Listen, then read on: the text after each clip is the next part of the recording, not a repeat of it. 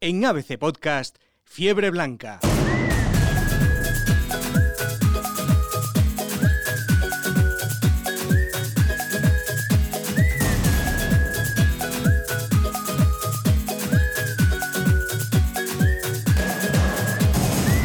Bienvenidos una vez más al podcast que analiza la actualidad del Real Madrid. El equipo vuelve a demostrar que cuando quiere, puede, que cuando tiene un equipo potente enfrente, entonces se pone los galones y juega de verdad. También cuando Zidane pone a los que tiene que poner, entonces se sacan los tres puntos. El problema, ay, el problema viene cuando toca jugar con un rival más débil, como viene el sábado con el Alavés, pero de momento toca disfrutar de la victoria en San Siro. Les habla Eduardo de Rivas y esto es Fiebre Blanca.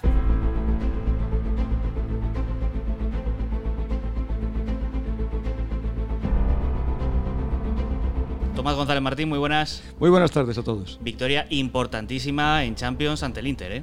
Es la, la victoria, el partido más importante del año, porque si ayer el Madrid pierde y la clasificación la tendría bastante complicada, eh, podrían haber pasado muchas cosas, menos mal que no tenemos que hablar de ello, pero se podría haber pensado ya en que Zidane el año que viene no que viene no seguiría, en posibles bajas de futuro, en no renovar gente, tener que renovar el equipo en plena pandemia pensando ya en junio.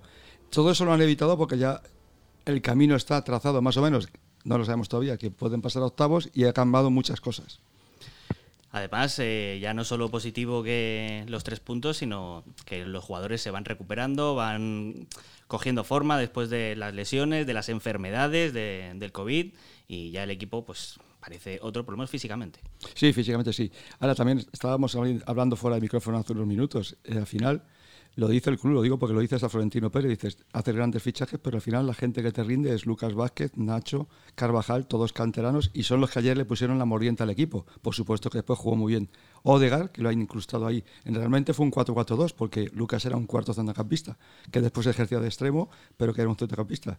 Y metió a Odegar y muy bien, ahí funciona bien Odegar. Pero el asunto es que al final la casta de esa que, nos, que decimos siempre que le falta al Madrid, la de Santiena, la de Camacho, la de Pirri, la pusieron los tres canteranos. Cronista del Real Madrid, Gius, muy buenas. Hola, muy buenas. Este partido te fue fácil, ¿eh? No, no fue de los que hubo que cambiar la crónica en el último minuto. No, eh, yo, eh, eh, es una cosa de agradecer, que, que, la cosa estuvo estuvo resuelta realmente desde el momento en que Arturo Vidal se le va la se le va la olla. Y, sí, sí, hablando, hablando en plata. Sí, ah, pero ¿tiene olla? Pues, ¿Tiene olla? la tiene un poco, la tiene el hombre un poquito como la de los espaguetis para que salga el agua, ¿no? O sea, está, está, está un poco grillado porque fue impresionante cómo en, en un arrebato, en dos tiempos, eh, pues se quedó fuera del partido. Sí, sí, así es. En Madrid estuvo muy bien, muy bien, mm, porque esto, eh, habrá gente que diga, hombre, eh, ya podrán contra 10, ¿no? Pero bueno, nos ahorramos probablemente los altibajos del Madrid porque tuvo un, un, inicio estupendo y luego a partir de la expulsión de Vidal, pues creo que fue el 32, pues ya el partido quedó, quedó sentenciado. Además, un, un golito de, de Hazard, aunque sea de, de, penalti, pero para las, para las estadísticas cuentan, Tomás, y a ver si empieza a coger un poquito de, un poquito de, de ganas y de, de, ánimo, por lo menos. Sí, ya se le empieza a ver poquito a poco, porque ya viste que tiraba a puerta, corría, se, movía, tiraba a puerta sin miedo, que siempre tenía miedo a, que, a poder romper el cuádriceps que se le rompió el año pasado, no solo los, las dos fisuras, sino que él se rompió el cuádriceps a jugadores el año pasado en, en julio, entonces, en agosto, perdón, justamente antes de empezar el primer partido contra el Celta. Y eso le daba mucho miedo. Ahora ya le ves que ya se va soltando, va mejor y ya va aportando cosas. Poco a poco ya no tiene miedo a correr, no tiene miedo a chocar. Eso es bueno, eso es bueno. Poco a poco. Pero claro, se ha tirado un año que un año Luis, claro, que no, nunca lo había pasado. Es un jugador que dice, me han pillado dos fisuras que no me las esperaba nunca y claro, estaba asustado porque claro, no, no nunca le había pasado eso. Gius, ¿tú eres de los que todavía confía o lo da por perdido? Mm, yo no confío demasiado, ¿eh? realmente no. A mí me, es verdad que estuvo hubo, tuvo buenos momentos. Una jugada que se vio en televisión muy claramente porque estaba muy cerca de la cámara, que le pegaron un pisotón sí. eh, y pegó un grito el hombre y yo ya temí que, que volviéramos a las andadas. Pero a mí me gustó mucho lo de Odegar, que destacaba Tomás. Mm. E incluso diré que, la, eh, que el trabajo de, de, Mariano. Sí, sí, sí, magnífico. Eh, ese principio, esos 20 primeros minutos, que era un 4-4, o un, a lo mejor un 4-2-3-1, es decir, sí. eh, Modric y Kroos detrás, que fue como empezó el Madrid la, la temporada. O sea, fue la idea inicial de Zidane, eh, jugar con, con Odegaard en, entre los centrocampistas, el delantero, como un media punta de toda la vida. A mí ese Madrid me gustó muchísimo y yo creo que se vio un ataque distinto, algo y, y el trabajo de Mariano, que no realmente no nos acordamos mucho, pero hizo de nueve de nueve antiguo, presionando, cargando, luchando la, la posición y creo que creo que estuvo muy bien. Es que es un poco su estilo, ¿no? O sea, lo de pues cargar, eh, ir, a, ir a contra, ir a, ir a ir a buscar el defensa, no es el no es el tipo Benzema que se queda ahí parado, salvo salvo cosa rara que vaya a por a por los zagueros. Sí, bueno, pero eh, eh, diríamos que Benzema baja a recibir y Mariano se queda a recibir, a recibir del central, a recibir del, del que sea. A mí me gusta mucho eso y yo creo que bueno, lleva los partidos, qué lástima que no pudiera marcar, porque a ver, la titularidad de Benzema yo creo que es eh, ahora mismo indiscutible, pero, pero bueno, apetece ver esa variante, ¿no? Ese 9 de toda la vida. Sí, sí, tienes toda la razón. Y además presiona y muerde, te das cuenta, siempre entra a choque con todos los centrales. Se tira todo el mm. partido corriendo, tiene una potencia física bestial, que no la tiene nadie. Están los 90 minutos luchando. Eso el, entrenador lo valora y el equipo lo valora. ¿eh? A lo mejor el espectador mundano no lo ve, pero el equipo sí que lo valora porque les ayuda mucho a que el contrario no saque el balón rápido, a que no lo saque fácil y además es verdad que los defensas los tiene totalmente enfadados los 90 minutos. Todos los que esté, los 85, los tiene enfadados. Y que mínimo se ha ganado un sitio en el banquillo. ¿eh? Sí, sí, sí. O sea, por, encima de Jovis, por supuesto. Sí, sí, por supuesto. Vamos, yo, lo que está diciendo Paco, debería ser muchas veces un 4-4-2 y que jugaran los dos. Y Mariano tendría que jugar todos los partidos, aunque fueran los segundos tiempos en media hora, siempre, siempre. No estar ahí apartado, eh, te tiras tres semanas sin jugar o cuatro, no puede ser. Aparte de lesiones, es que no ha contado con él y es un hombre físicamente y tácticamente es muy válido, por lo que acaba de decir Paco. Es el choque constante, el perseguir a todo el mundo, es el que presiona el balón arriba, al contrario, no deja jugar, no, sacar, no deja sacar el balón y eso es muy difícil hacerlo 70-80 minutos. ¿eh? Y también positivo sacamos del partido de ayer que hacía mucho tiempo que, atrás eh, no, no se recibían goles. Sí, sí, es verdad. A ver, hay una cosa que yo, la verdad, hablando en plata y sinceridad, yo temía mucho el partido porque si bombeaban balones altos a Lukaku, Nacho mide unos 75 que lo veía problemático porque Ramos y Barán cubren, pero con Nacho no. Y Nacho hizo un partido, ha, vuelto a coger la forma, hizo un partido bestial. A que sí, subiendo arriba provoca el penalti. O sea, con tanta confianza que era, tenía que marcar a Lukaku y se va al ataque y provoca el penalti. O sea, fíjate la confianza que tiene tener un central para meterse en el área en el minuto 7. ¿Eh, Paco? No, hizo una jugada tremenda. Bueno, es que hizo de Ramos. Sí, sí. Hizo, de Ramos. Y, y, el partido de, de, Nacho y de Lucas, para mí es un partido de historia del Madrid. Sí, sí. Eh, mencionabas a Santillana, de toda esta gente. Eh, contra el Inter, que es un, es un rival histórico del Madrid, de, de, esto de, las remontadas y de las grandes épocas, ahora dos contra Luis. Eh, estos dos chicos que son canteranos, sin la columna vertebral, sin, sin Casemiro, sin Ramos, hicieron un, un auténtico partidazo. Un auténtico partidazo. Sí, señor, sí, señor. Lo acaba tú dices en la crónica, Nacho hizo de Ramos. Así es, efectivamente, así es. Así es. ¿Y teméis que, a partir de ahora, vamos, no a partir de ahora, sino que este fin de semana se, se vuelva a las andadas? Eso es lo que me temo, no, lo temo. el equipo, ha encontrado el equipo, el mismo equipo que jugó el otro día. Ha encontrado ese equipo con cuatro centrocampistas. No, dice, no lo muevas ahora. Seguramente que piense dar en algunos descansos contra la vez pensando en el Shakhtar y esperemos que no vuelva a hacer las debilidades, lo voy a decir muy claro. Como saque otra vez a Marcelo y a Isco, empezamos otra vez con las mismas crisis de cada dos semanas. Eh, eh, completamente de acuerdo. Y yo añado mm, el caso Asensio. Es decir, yo vi ayer, a mí Odegaard me parece un jugador que, que apetece verlo jugar. Es que el pase que le mete a Nacho es un jugador fino, mm, cerebral. Tú le ves y, joder, que te apetece verle. Y, Asensio, que será muy bueno, pero Asensio eh, da una sensación de, cierto agotamiento, ¿no? No, te sorprende. Eh, y creo que creo que Odegar, eh, a ver si le podemos ver más, ¿no? Sí, sí, a ver, pero si, si te das cuenta, Paco, ya lo ha sacado dos partidos seguidos y lo va graduando minutos porque va a contar con él. Eso es lo bueno, que ve que en, de engarce como media punta arriba, Odegar funciona. Ayer jugó muy bien, y ese es el sitio, ¿eh? Y, jugar con 4-4-2 o 4-2-3-1, como decimos, que Lucas al final es un, es un extremo también y un centrocampista. Bueno, y claro, y por lo que tú dices, Asensio ahora mismo lo sacarán porque lo quiere recuperar, pero Asensio no tiene sitio en el 11, ni mucho menos. Está Rodrigo y Lucas antes que él. Bueno, es que tiene una cosa Zidane, que, que es verdad, el Madrid tiene un problema de gol, pero tiene una plantilla en la actual situación de los equipos españoles, viendo el Barça actual, eh, tiene tiene un, plantillón. tiene a, a, Vinicius y a Rodrigo, que son prácticamente están a las puertas de la selección brasileña, y son dos jugadores muy prometedores, los tiene de revulsivos a las segundas partes. Sí, sí, sí efectivamente. ¿qué, equipo tiene eso? Ayer, ayer faltaba Casemiro, faltaba Ramos, faltaba Valverde. Sí, sí. Y saca, y saca un juego, unos chavales que son capaces de ganar al Inter. tiene, tiene un equipo para, para que no, no hay excusa para las, los altibajos. Este equipo tiene que rendir y pues, a, lo mejor no tiene un nivel de semifinales de Copa Europa porque le falta el gol arriba, vale, bien. Pero, pero no tiene, no hay excusas para que este equipo no rinda semana sí semana también. Es que está diciendo una cosa muy importante, Paco. Efectivamente, haya saca un equipo que ves que ese equipo puede tener regularidad. Pero claro, quiere probar a ver si recupero a Isco, a ver si recupero a Marcelo. Y es que entramos, que son los jugadores 18 y 19 de la plantilla. Es que no jugarían ningún partido. pero si metes a Isco y a Marcelo, mételos, no los metas a la vez. Claro. Es que, puedes meter a Isco. A mí me parece que el, uso que hace Zidane de Isco de vez en cuando como complemento del centro del campo para quedarse con la pelota, yo creo que está bien. Pero es que si metes a Isco y a Marcelo a la vez por una banda, no, eh, sé, es, es demasiada rotación esa. Sí, pero ayer, además, eso lo estamos diciendo, y Zidane hizo una cosa muy buena, que lo viste, dice, no se, no sacó a Casemiro, que parecía un riesgo, y lo que hizo fue tener el balón con Kroos, Modric y Odegaard, y los tres lo tuvieron, ¿eh? Eso te demuestra algo. Es, que esos tres juntos pueden, eh, eh, son los tres rubios, ¿no? Estos tres juntos son una variante estupenda para el Madrid. Sí, sí, efectivamente. Y es muy difícil quitarles el balón. Y ese juego que hace Odegaard, es que fue un hallazgo de Zidane, ese juego de Odegaard de espaldas apoyando a los dos bueno, yo creo que ahí tiene, tiene una variante estupenda. Y, luego, fíjate, un Valverde para entrar en rotaciones. Es que realmente tiene un muy buen equipo.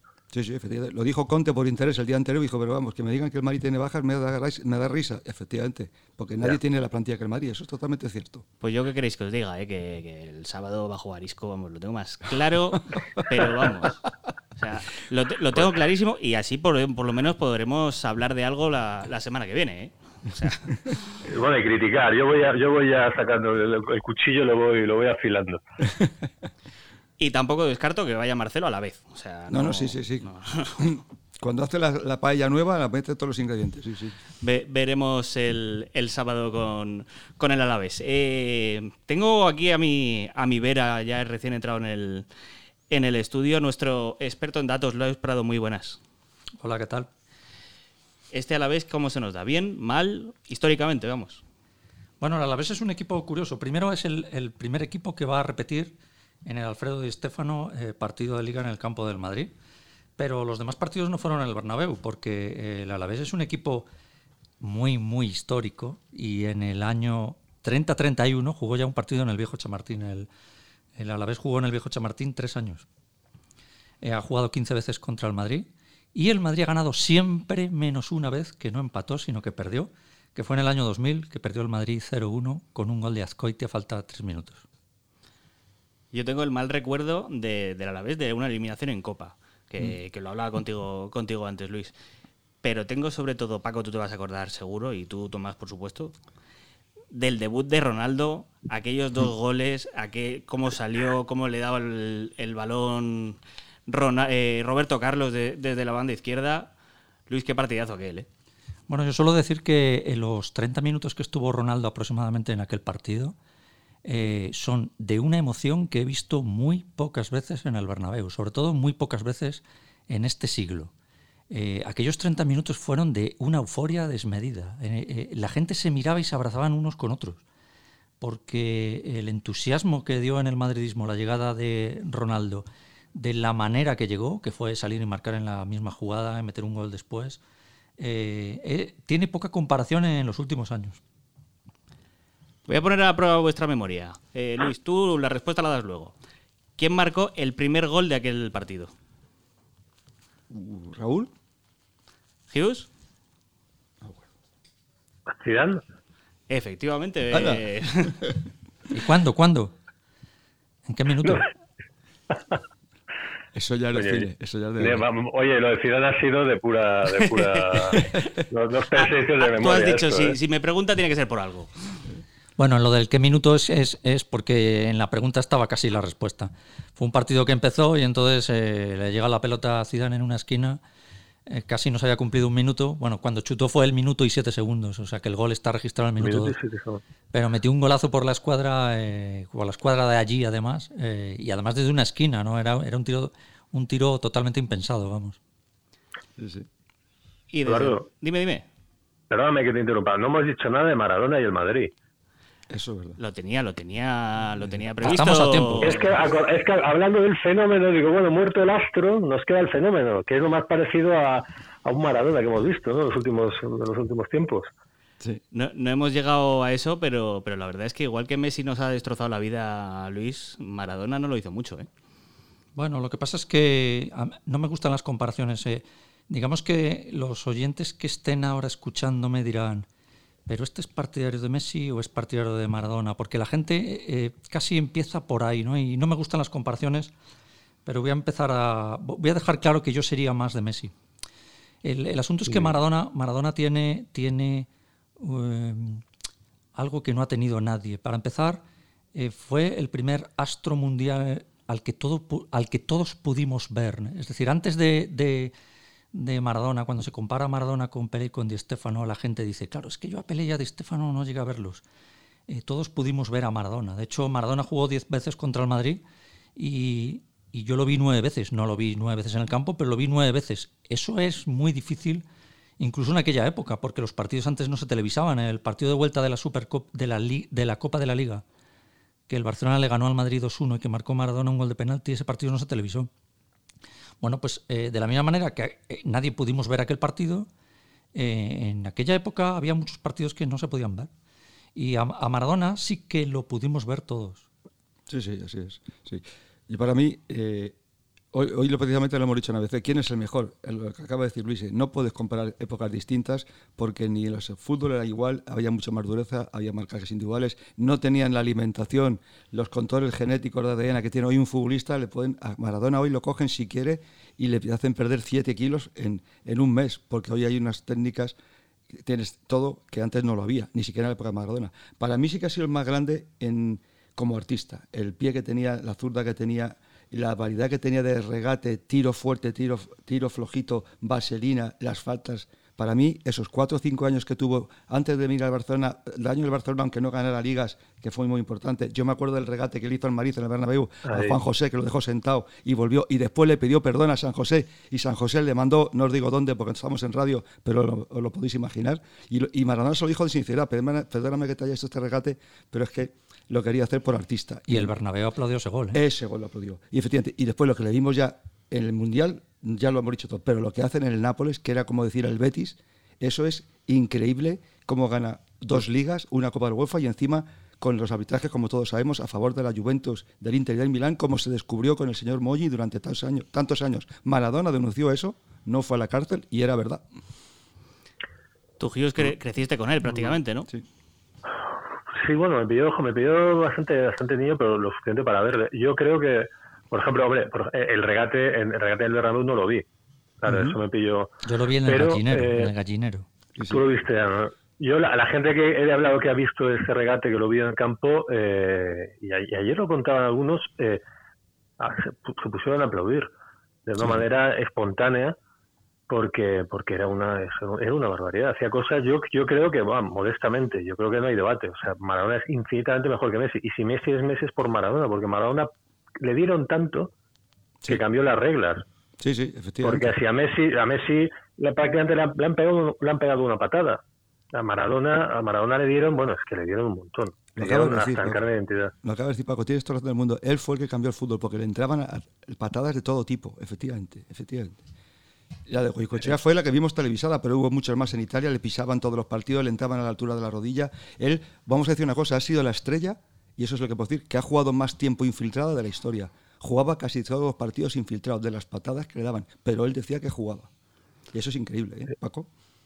A mí la Sí, verdad es que me, me dio mucha rabia perdérmelo, porque al fin y al cabo yo, yo lo que vi de, de Maradona fue el Mundial de Estados Unidos y ahí es que no era ni Diego ni era Maradona, o sea, era Armando, o sea, no era, era otro jugador. Armando Bulla, ¿no? O sea, Armando era, Bulla. era otra cosa, o sea, no... Luis Prado, muchas gracias. Gracias. Tomás, eh, un 11. Yo creo, ojalá repitiera. Yo le pediría, por favor, que repitiera el equipo, porque además tuvo a Odegaard, precisamente le quitó, quitó a Hazard. Yo mantendría al 11. En todo caso, que meta quizá a Vinicius por Hazard de salida o a Rodrigo, si quiere, en ataque. Porque, vamos a ver, Ramos yo creo que va a estar para el martes y que no va a estar para este partido. No sé si a Benzema le va a arriesgar. Yo haría, lo bueno que tiene puede hacer dos o tres rotaciones sin que rompa el equipo. Yo solo le pido, solo le pido, mira, solo le pido, por favor, Isco y Marcelo, no, por favor, solo le pido eso. Me da igual. Que juegue Blanco central del Castilla, que es muy bueno, por favor. Isco y Marcelo no. Lo demás que juegue, que vuelva Gento a la banda, me da igual. Oye, ¿volverá Militao o no? Sí, ya ha dado negativo hoy en el, en el COVID y, puede, es verdad, puede jugar Militao ese partido. Puede jugar, a lo mejor descansa Barán y entra Militao, si se arriesga el míster. Hughes, ¿ganamos o, huele drama? Yo creo que el Madrid gana, yo creo que gana. Y, espero que juegue Mariano y que juegue Odegaard. Mariano sé que es mucho pedir, pero repitan los dos. Sí, sí, ojalá. Muchas gracias, Hughes. Un abrazo. Un abrazo. Gracias, Tomás. Un abrazo a todos. Pues veremos qué pasa. La semana que viene estaremos aquí, como siempre, en Fiebre Blanca.